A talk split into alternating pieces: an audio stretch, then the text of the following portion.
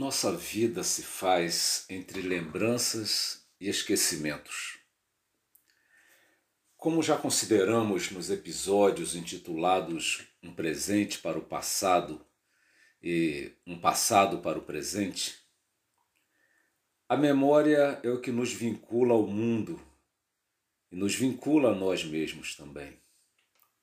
Sem memória, todas as relações se desfazem como um zíper duplo, que o que um fecha, o outro abre. Tudo o que vivemos só faz parte de nossa vida porque há memória. E aqui estamos falando da memória como registro intelectual, registro sentimental ou emocional dos fatos. E como a memória está à disposição, ela nos dá a opção de escolher em qual delas focar. É claro que algumas insistem numa espécie de rebeldia e se apresentam sem serem chamadas. Algumas nunca querem voltar para a gaveta, e isso pode ocorrer por estarem atreladas à outra, de modo que quando chamamos uma, a outra memória vem junto. Apesar desses contratempos com memórias indesejadas, Sabemos que guardar boas memórias é como guardar bons remédios. Eles podem ser usados em momentos de crise, de dor, de sofrimento. A memória ainda contém a sabedoria que foi conquistada no decorrer da vida, e não somente fatos isolados ou versões isoladas, desconectas dos fatos. E pode ser surpreendente para muitos que os registros na memória, segundo vários autores, apontam para a necessidade de buscar sempre um retorno ao ponto de onde decaiu. Não estou aqui falando de voltar ao jardim do Éden, por exemplo. Estamos falando de memória de fases, de momentos que no decorrer da história expuseram modos corretos de viver, expuseram acertos tão importantes, mas que não os mantivemos. Não tivemos forças, nós os perdemos, nós os desprezamos, fizemos pouco caso, deixamos passar. Talvez não tenhamos lutado suficientemente à época para mantermos aquilo que era tão bom porque não conseguíamos imaginar o quanto poderia piorar. Caso clássico disso foi o da Grécia Antiga, que, mesmo havendo se vangloriado de ser superior aos outros nesse tempo, a ponto de chamar os outros de bárbaros, deixou que essa vaidade lhes fizesse perder justamente aquilo que lhes justificava a vaidade. O que sucedeu foi que creram que sua superioridade era algo natural, algo quase genético, inerente a eles.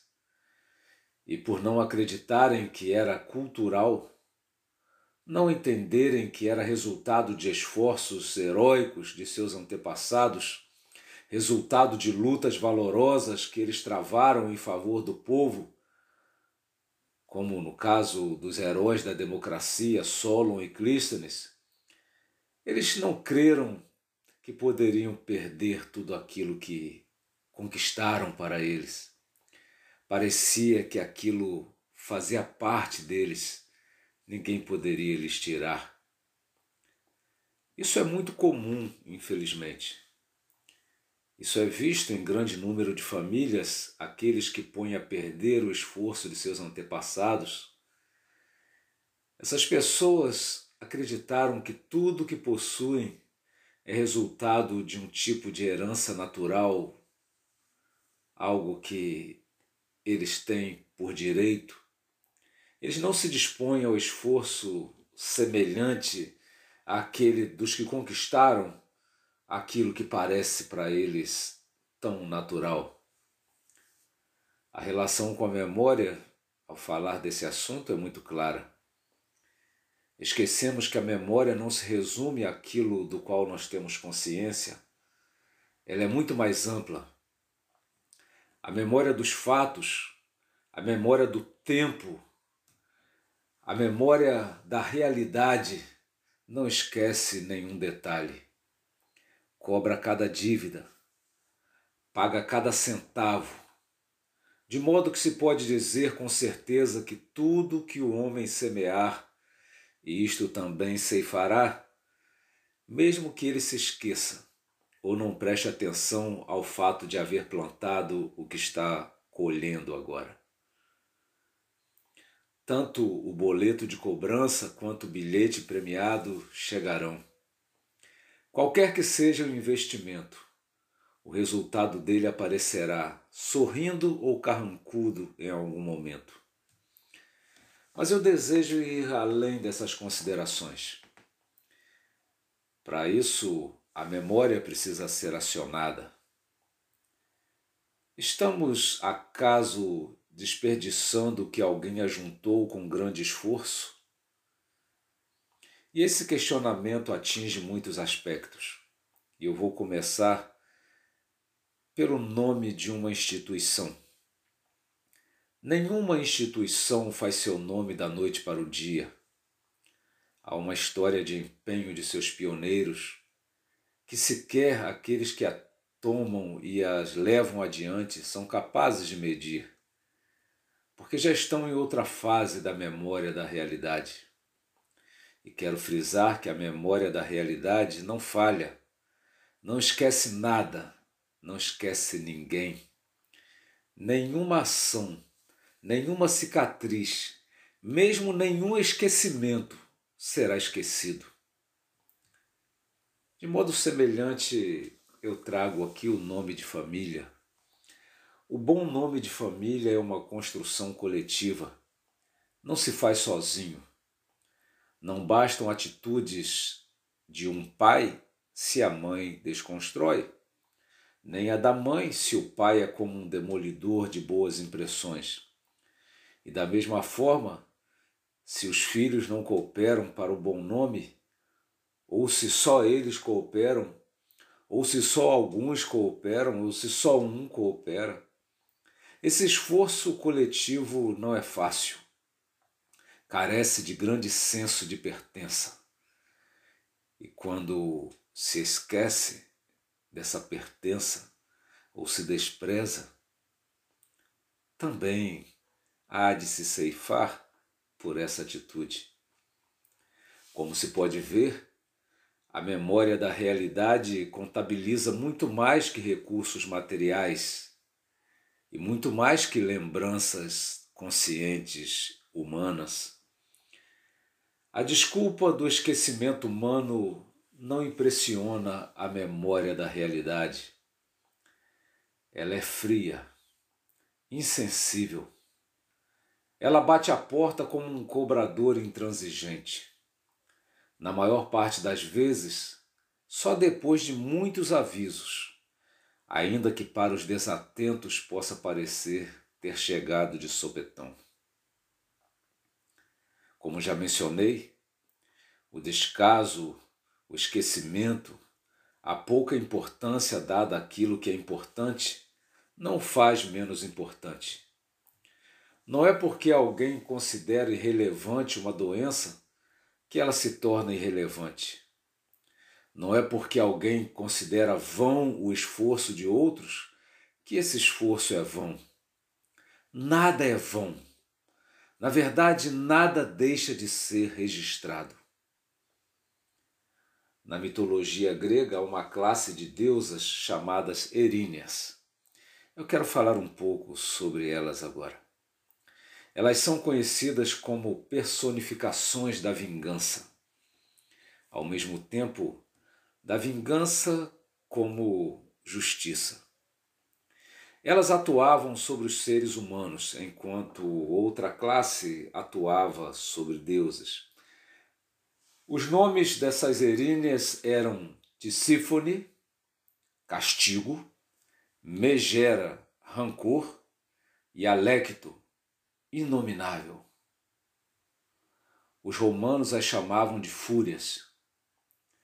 Embora elas fossem impiedosas e terríveis, no cotidiano os gregos as chamavam de Eumênides, que significa bondosas, benevolentes. E aí você deve estar se perguntando sobre o porquê.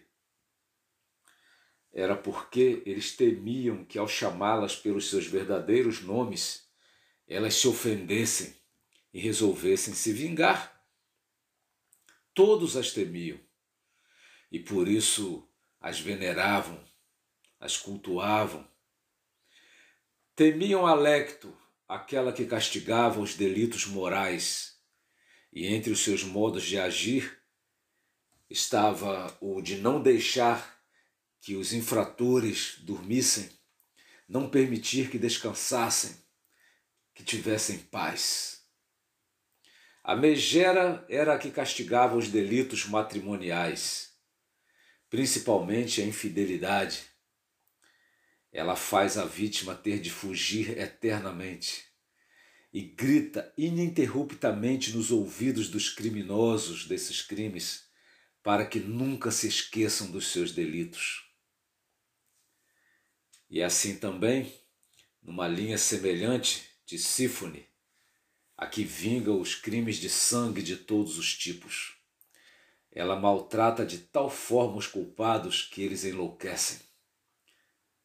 Em certos casos, Tisífone leva o culpado até a morte.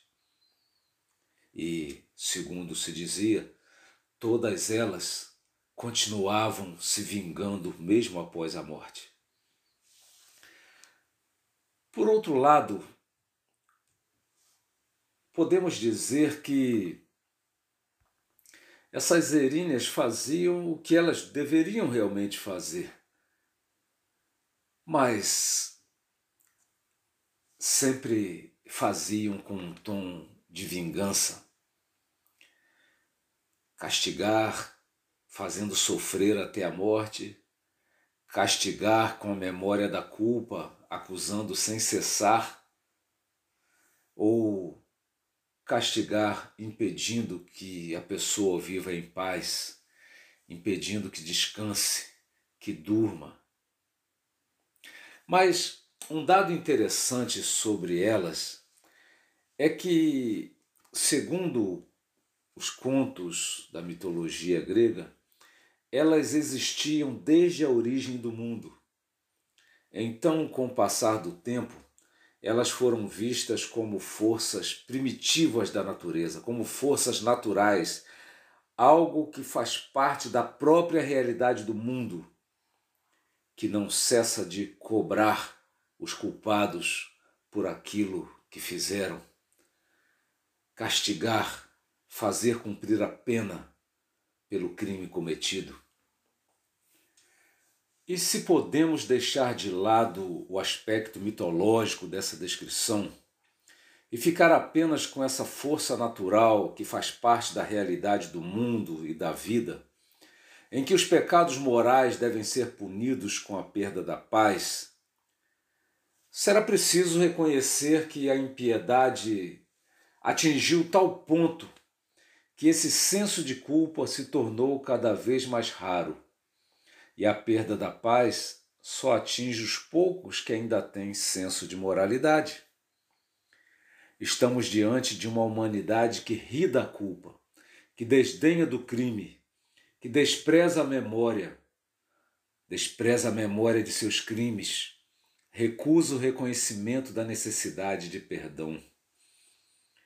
A força natural de fustigar os culpados com o senso de culpa parece ter arrefecido nos últimos tempos e o senso de responsabilidade cada vez está mais enfraquecido. Vivemos num tempo que culpa o senso de culpa, em lugar de culpar o culpado. Em vez de castigar o infiel, castigamos a fidelidade. Em lugar de punir a imoralidade vergonhosa, temos feito a moralidade ficar envergonhada. Em vez de matarmos o assassino, assassinamos a justiça. Mas a realidade não se esquece, ainda que nos esqueçamos. O livro dos fatos não pode ser roubado, nem suas páginas adulteradas pelas narrativas.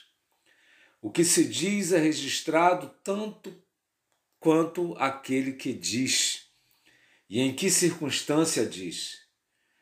E aí o encadeamento da história revelará quem é quem na trama urdida desde o início dos tempos. Ai daqueles que pensam que podem se esconder da realidade, que pensam que podem mudar a história com tinta de caneta, ou burlar os fatos com alguma oferta generosa ou uma propina vultosa. Este é o nosso tempo. Este é o nosso tempo. Tudo que foi feito no passado nos trouxe até aqui. Somos os responsáveis de hoje, mesmo quando nos negamos a reconhecer nossa responsabilidade. Somos os personagens dos sonhos de nossos antepassados, quando eles construíram, quando investiram suas forças, seja em fazer uma lavoura, em desbravar os sertões ou em pesquisas científicas cujos resultados nem chegaram a colher. Dar um passo atrás não nos tira da batalha. Como fechar os olhos não é suficiente para nos esconder dos outros olhares. Por essa mesma lógica, é correto afirmar que crer ou descrer em Deus não evitará o fato de encarar sua realidade pois, como bem descreveu Baruch Spinoza, Deus é a realidade e nada lhe escapa.